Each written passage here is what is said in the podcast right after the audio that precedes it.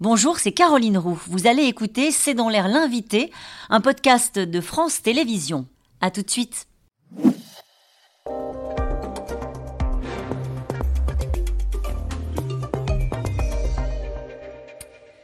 Bonsoir à toutes et à tous, bienvenue dans C'est dans l'air. Je suis très heureuse de recevoir aujourd'hui euh, Michel Tedoldi. Bonsoir. Bonsoir. Euh, vous êtes réalisateur, vous avez euh, également collaboré à Charlie Hebdo et vous publiez une enquête sur euh, une fâche cachée, occultée on va le dire comme ça, de notre histoire. Un pacte avec le diable, c'est le titre aux éditions Albin Michel, qui raconte le recrutement de scientifiques nazis pour la France euh, après la Seconde Guerre mondiale. Tout commence, j'allais dire presque par hasard.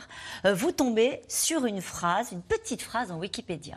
Une petite phrase, oui, concernant quelqu'un qui s'appelait Marcel Valta. Et la petite phrase euh, explique que Marcel Valta a été envoyé par Joliot-Curie et par Charles Tillon, ministre de l'Air en Allemagne, pour retrouver, alors au départ c'était pour retrouver du matériel et des dossiers qu'auraient euh, eu, ou qu'auraient en tout cas développé, Mhm. les industries et les scientifiques nazis. Et là, vous vous dites c'est une fake news.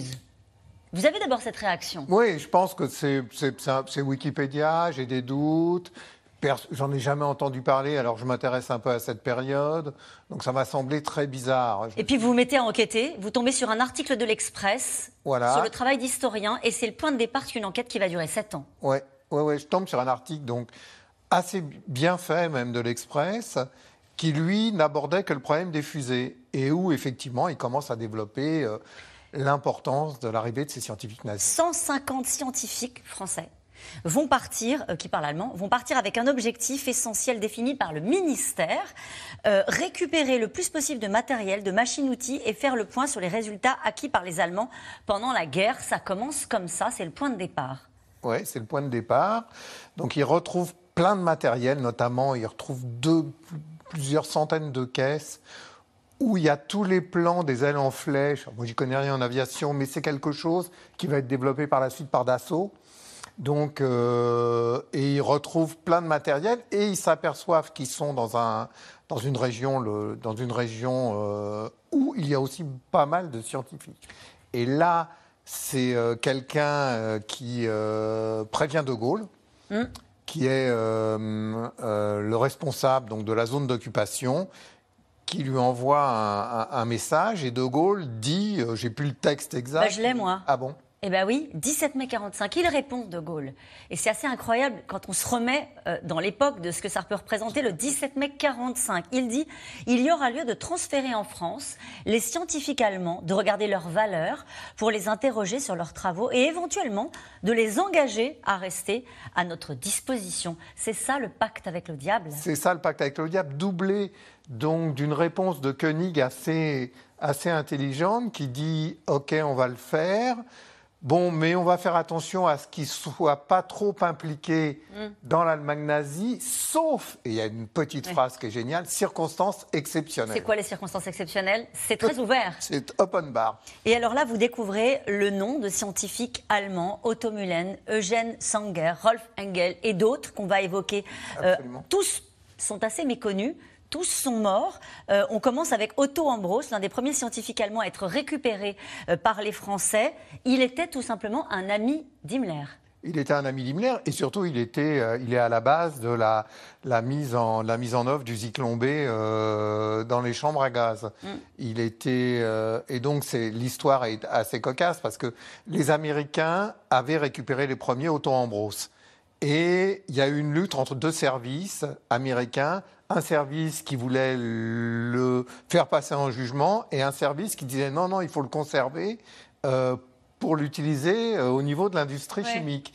Et là-dessus, les Français, petits malins, sont venus piquer aux Américains, mais vraiment à la barbe des Américains, Otto Ambros, et l'ont ramené dans la zone d'occupation française. Et puis ils ont dû le renvoyer Après, alors au bout de 3-4 ans, ils ont été obligés de le renvoyer, mais ils l'ont utilisé euh, pendant 3-4 ans. Ils sont récupérés par les Français sans condition. Vous racontez à propos de Rudi Schall, nazi assumé, c'est ce que vous écrivez, hein, qui n'a jamais regretté son passé. Non. Lorsqu'ils arrivent en France, on, on essaie de, de tirer un petit peu sur la pelote pour savoir s'ils ont du sang sur les mains, Non. pour savoir ce qu'ils ont à se reprocher? Non. Non, non, non, non. On leur offre, les Français sont ceux qui offrent les meilleures conditions à ces scientifiques.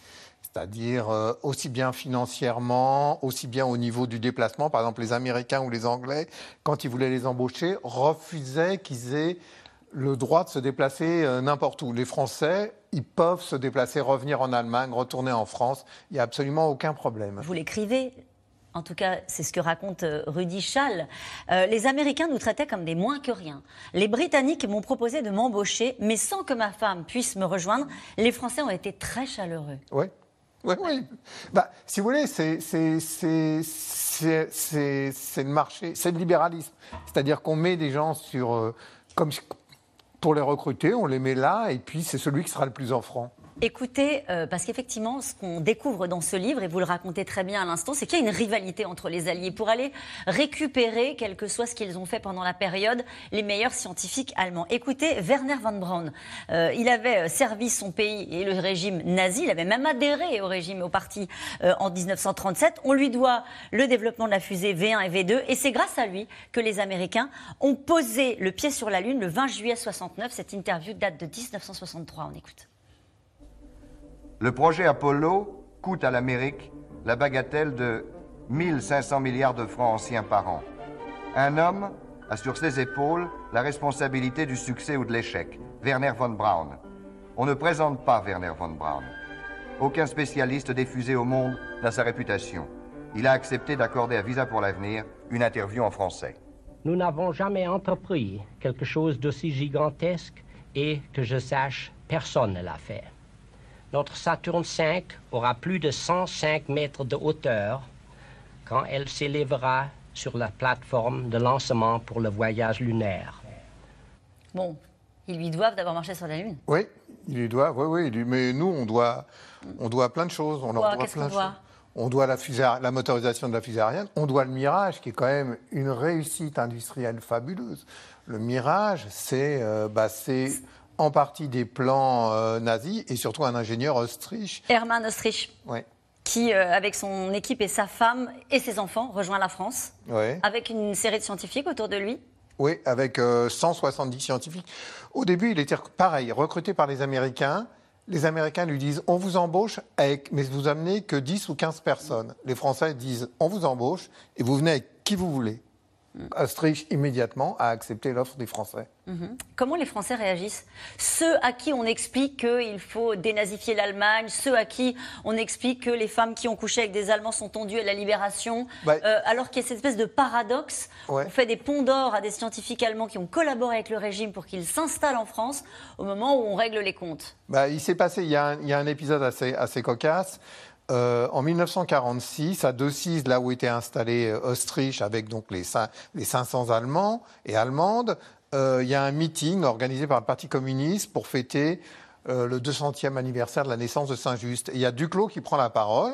Et il y avait un peu de remous dans, dans, dans, la région parce que c'était un coin où il y avait pas mal de, il y avait pas mal de de résistance. Et Duclos déclare ceux qui sont contre les Allemands sont des collaborateurs. Donc voilà, ça règle le problème. Il y a un silence de plomb qui s'installe et euh, personne ne moufte. Vous diriez qu'on a voulu occulter cette partie-là euh, de notre histoire. Euh, les, grandes, les grands industriels français qui savent aujourd'hui qu'ils doivent une partie de leur réussite à ces scientifiques allemands, ont-ils cherché à occulter cette partie de, leur histoire, de leur réussite? Je ne sais pas. En tout cas, c'est passé sous silence. Personne n'en a jamais parlé. Ce qu'il faut bien comprendre, c'est qu'il y avait un, accord tacite entre tous les partis, communistes, euh, gaullistes, tout le monde était d'accord pour utiliser ces ingénieurs. Maintenant, euh, moi je pense qu'on est des grands donneurs de leçons et quand euh, la France donne toujours des leçons de morale, le pays des droits de l'homme, etc. Et quand on est le pays des droits de l'homme, c'est un peu difficile d'expliquer qu'on a embauché plusieurs milliers de scientifiques mmh. nazis. Mais les historiens auraient pu se pencher sur ce sujet-là. Ils l'ont fait mollement Joker. Pourquoi Joker? Parce que je ne sais, je peux pas dire. J'ai fait le travail, j'ai trouvé quelques sources chez les historiens. Je n'ai pas compris, je ne comprends toujours pas pourquoi il n'y a pas eu de travail plus approfondi là-dessus. Mais ça, hmm. n'étant pas historien, de formation, je ne peux, peux, rien dire. Et vous écrivez une grande partie du renouveau de l'aéronautique français dans les années 50-60 est due à ces transferts de technologie pourtant réalisés à une époque où la France revendiquait une autarcie industrielle dans ce domaine. C'est aussi ça une partie du mensonge? Bien sûr. Bien sûr, le discours qui consiste à dire qu'on s'est euh, réindustrialisé seul, qu'on a dit non aux Américains avec le plan Marshall, et qu'avec nos petits bras, on a remonté par exemple l'industrie aéronautique, alors qu'à la Libération, c'était une catastrophe. Marcel Dassault, il fabriquait des avions qui étaient des fers à repasser. Donc c'était terrible. Et donc il a fallu l'apport de ces Allemands pour que l'industrie aéronautique redémarre. Et Autriche, par exemple, avait très bien négocié avec les Français, puisqu'elle avait négocié 5% des droits sur la vente de tous les réacteurs. Il en a vendu 5000. Donc il est, il est devenu très riche? Très très riche. Et on lui a décerné la Légion d'honneur. En plus, pour un ancien nazi, c'est quand même. Lui l'a eu lui, lui a eu la Légion d'honneur. Et à l'époque, ça crée de problème à personne? Bah, Ça a été fait visiblement en douce. C'est Mesmer qui lui a remis. Mais je... Papon était bien préfet de police. Hein, donc, euh... Michel Tedoldi, un pacte avec le diable quand la France recrutait des scientifiques nazis. Qu'est-ce que vous espérez avec cette enquête? Est-ce qu'une fois que vous avez mis le point final à ce livre qui est extrêmement documenté, encore une fois, c'est sept ans d'enquête, vous êtes dit quoi? Je voudrais qu'on collectivement regarde notre histoire avec plus d'honnêteté? Bah oui, qu'on arrête de nous raconter un roman national qui n'est pas la réalité historique. Je pense que c'est ce qu'on peut dire.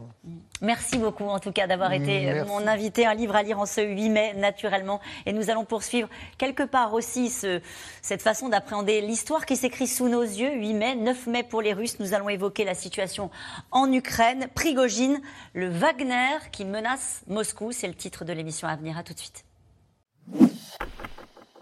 Merci d'avoir écouté C'est dans l'air. Comme vous le savez, vous pouvez désormais écouter l'intégrale, mais aussi l'invité ou vos questions à nos experts. Tous ces podcasts sont disponibles gratuitement sur toutes les plateformes de streaming audio. Et pour le replay vidéo, c'est sur France.tv, bien évidemment. À bientôt.